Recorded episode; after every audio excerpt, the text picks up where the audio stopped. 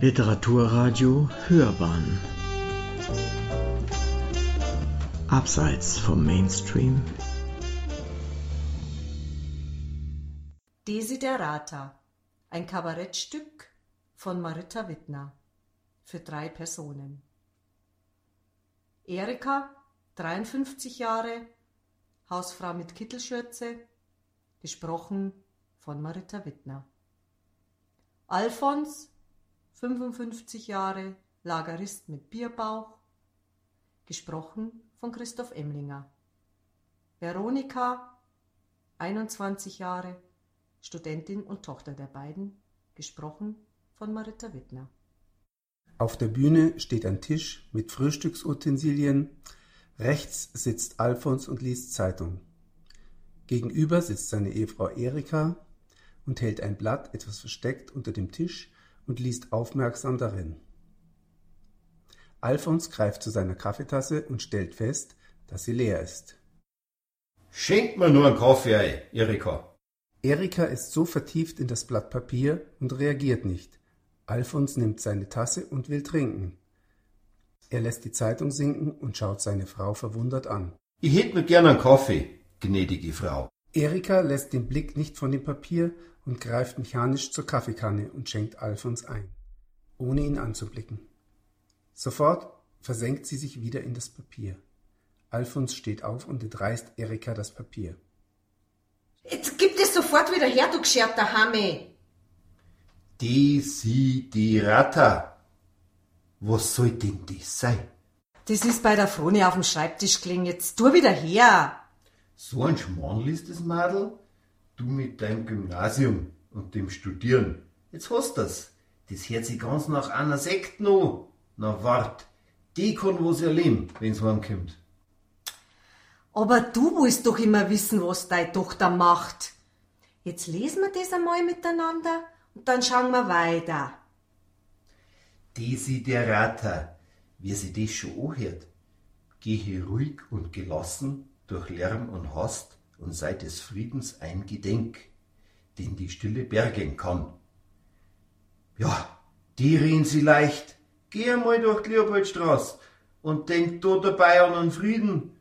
Da musst froh sein, wenn die der Autofahrer nicht vom Gehsteig überholt. Na, das ist doch anders gemeint. Da steht, du sollst dran denken, wie schön es ist, wenn's stad ist. Mit zwei Weibern daheim kannst von der Stille sowieso bloß träumen. Wie meinst du denn jetzt das, ha? Du bist doch der, der die ganze Zeit umeinander bläht, wenn er keinen Kaffee mehr in der Tasse hat, anstatt dass er selber einmal im Finger rührt. Ja, sag einmal, wie redst denn du mit mir? Ach, weil's wahr ist. Sie schweigen beide. Erika dreht sich von Alfons weg und der schaut sie kampflustig an. Dann liest er weiter. Stehe soweit ohne Selbstaufgabe möglich in freundlicher Beziehung zu allen Menschen. Äußere deine Wahrheit ruhig, klar und höre anderen zu. Auch den Geistlosen und Unwissenden. Auch sie haben ihre Geschichte. Muss ich jetzt zu derer alten Grazbürsten von um eine freundschaftliche Beziehung aufbauen, damit's mir wieder ihren Katzentrick vor Haustür legt? Ja, du hast dir ja unseren Müll vor die Haustür kippt, weil so so stinkt aus der ihrer Wohnung. Dabei kann sie die schon nicht helfen und zwei von ihren Katzen sind tot in der Wohnung gelegen. Da hat erst der Hausmeister Polizei rufen müssen. Die arme Frau. Gott sei Dank kümmert sich jetzt ihre Tochter um sie. Ja, und die hat's Katzenklo für unser Haustür geschickt. Und mit dem Deppen von uns, den soll ich jetzt wohl auch noch mengen und mir seinen Schmarrn von der guten alten Zeit anhören. Wir, geistlos und unwissend. Ja, das ist er. Also, Alfons, der wollte doch bloß mit dir ein bisschen ratschen im Flur. Ihr seid halt gleich alt und da hat er gemeint, Das ist mir wurscht. Wegen dem kann ich jetzt nimmer in den Garten aussehen, weil der dauernd dort hockt auf seinem fetten Arsch und wart, bis er einen voll labern kann.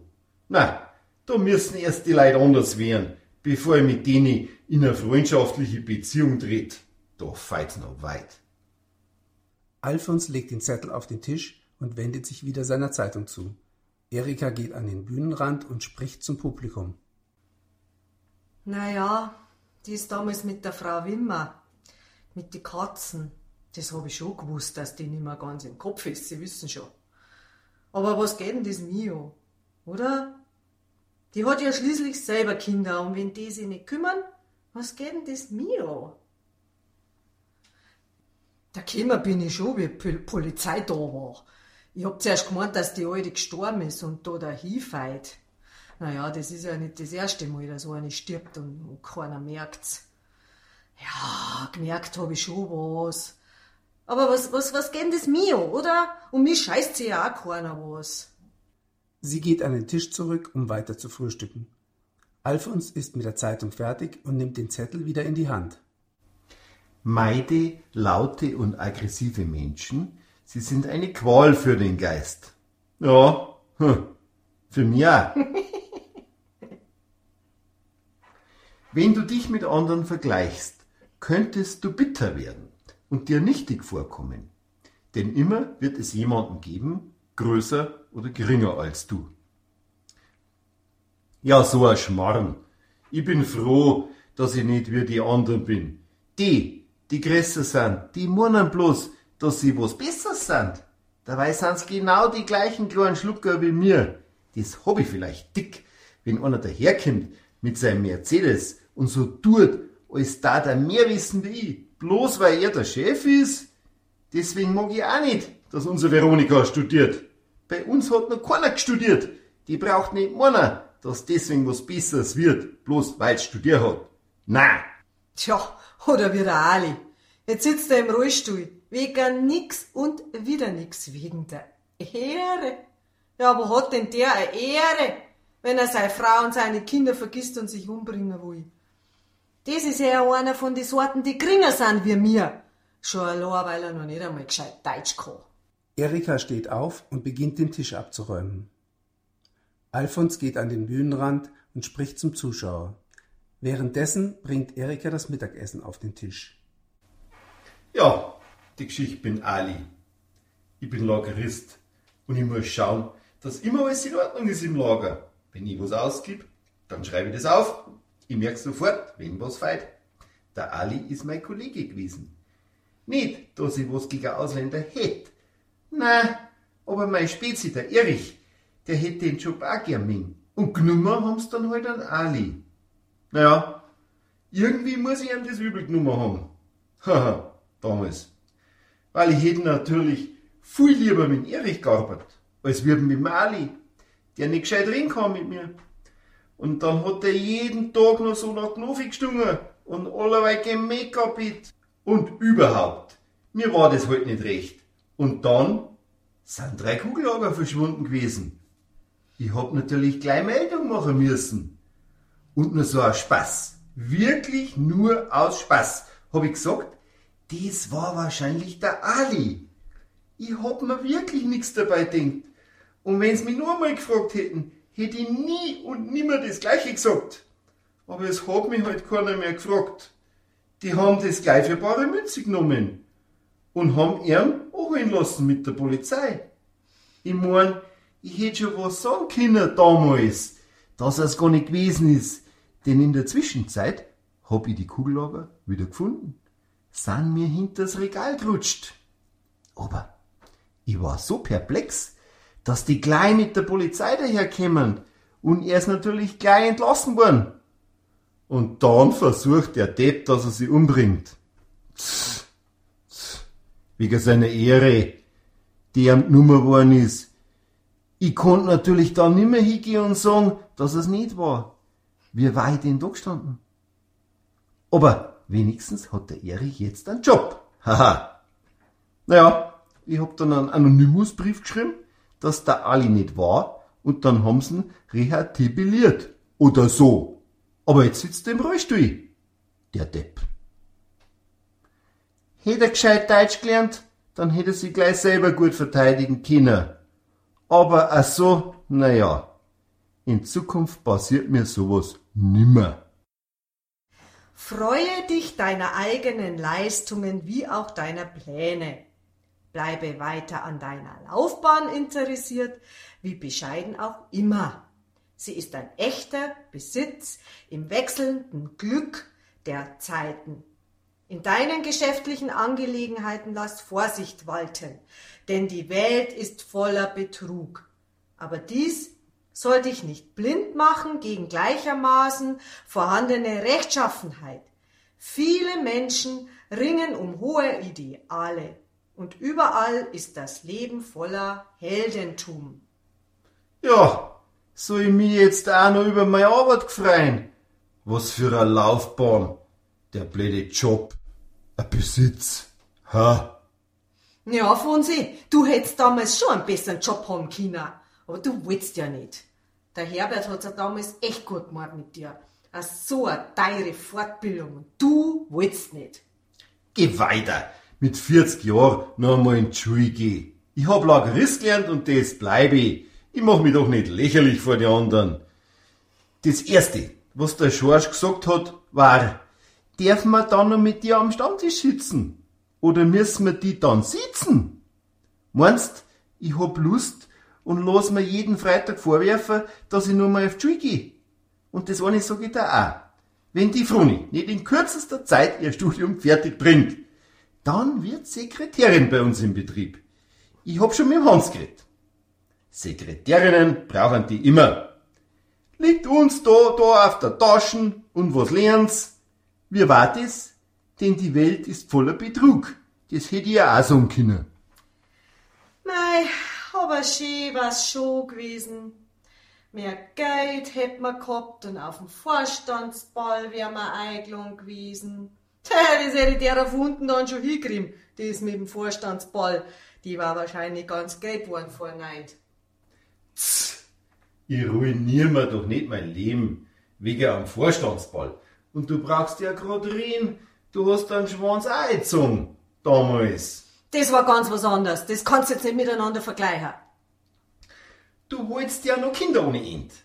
Und wie viel hast du gekriegt? Eins. Der Job war gut gewesen. Und das Geld hätte man auch gut brauchen können. Du bist der Mann und du hast die Pflicht, die Familie zu ernähren, egal wie viele Kinder da sind. Das ist ja die Höhe. Jetzt wirft er mir vor, dass ich eine Tochter auf die Welt gebracht hab, dass ich ihm gewaschen, kocht und putzt hab. Seine bläden Hemden kannst du ab sofort selber bügeln. Also das hab ich nicht verdient, dass du jetzt so geschert bist zu mir. Ach, Geweibi, jetzt reg dich nicht so auf. So hab ich das doch nicht gemeint. Du und Veronika haben immer alles gehabt. Da gibt's nix. Und wie gesagt, bloß weil du auf den Vorstandsball gehen willst, ändere ich nicht mein Leben. Lehm? Lehm nennst du das? Den ganzen Tag hockst du drin und schaust Fernsehen. Was ist denn das für ein Leben? Und das hast du schon immer gemacht. Seit ich dich kenn, hockst vor dem Fernseher oder gehst ins Wirtshaus und dann bringst du auch noch die Frechheit auf mich in der Arbeit zum Schicker und schau dir mal an, wie du ausschaust. Dreckig, fettige Haar, ein Bierbau und Stinger tust da. Jetzt glaub ich's aber. Da, hoch, da steht's. Sei du selbst.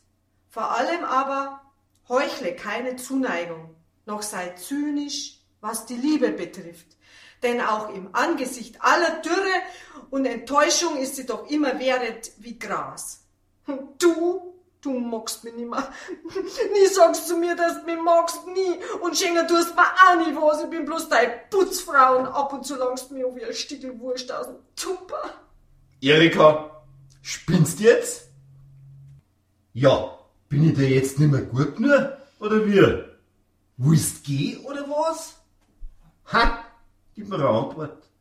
Wenn's dir nicht mehr passt bei mir, dann musst halt gehen. Ich halt dich nicht auf. Wenn einer geht, dann du. Das hab ich ihm noch nie traut zum sagen. Manchmal hab ich's träumt. Aber wie ich das gelesen hab mit der Liebe, dass das eigentlich das Einzige ist, das einem bleibt und das auch jeder haben kann, da, ich weiß nicht, ich hab mir mein Leben schon anders vorgestellt. Ich wollte ja nie Kinder, das hab ich bloß so gesagt, damit ich nicht in die Arbeit muss. Und dann das mit dem Job damals. Der Chef, der Gerhard, mit dem habe ich Apps gehabt. Zwei oder drei Monate lang. Und dann bin ich schwanger geworden. Da hat er mich dann geschlagen und rausgeworfen. Ich hätte einen Alfons verlassen damals. Ich wäre sofort zum Gerhard gegangen. Der ist ziemlich reich. Da war es mir besser gegangen. Aber er wollte mich nicht. Ich hab dann abgetrieben. In Holland. Hat der Gerhard gezahlt. An Alfons habe ich gesagt, ich fahre mit auf den Betriebsausflug. Und hinterher habe ich gesagt, ich hab zu viel gesoffen und deswegen geht's mir so schlecht. Das hat er sofort geglaubt, weil er das kennt. Ich habe natürlich nicht mehr in der Firma, da, äh, Firma arbeiten können. Ich, ich habe am Anfang auch natürlich nichts sagen können. Warum? Naja, besser wie nix ist er allerweil. Und wer weiß, wie es mir beim Gerhard gegangen wäre.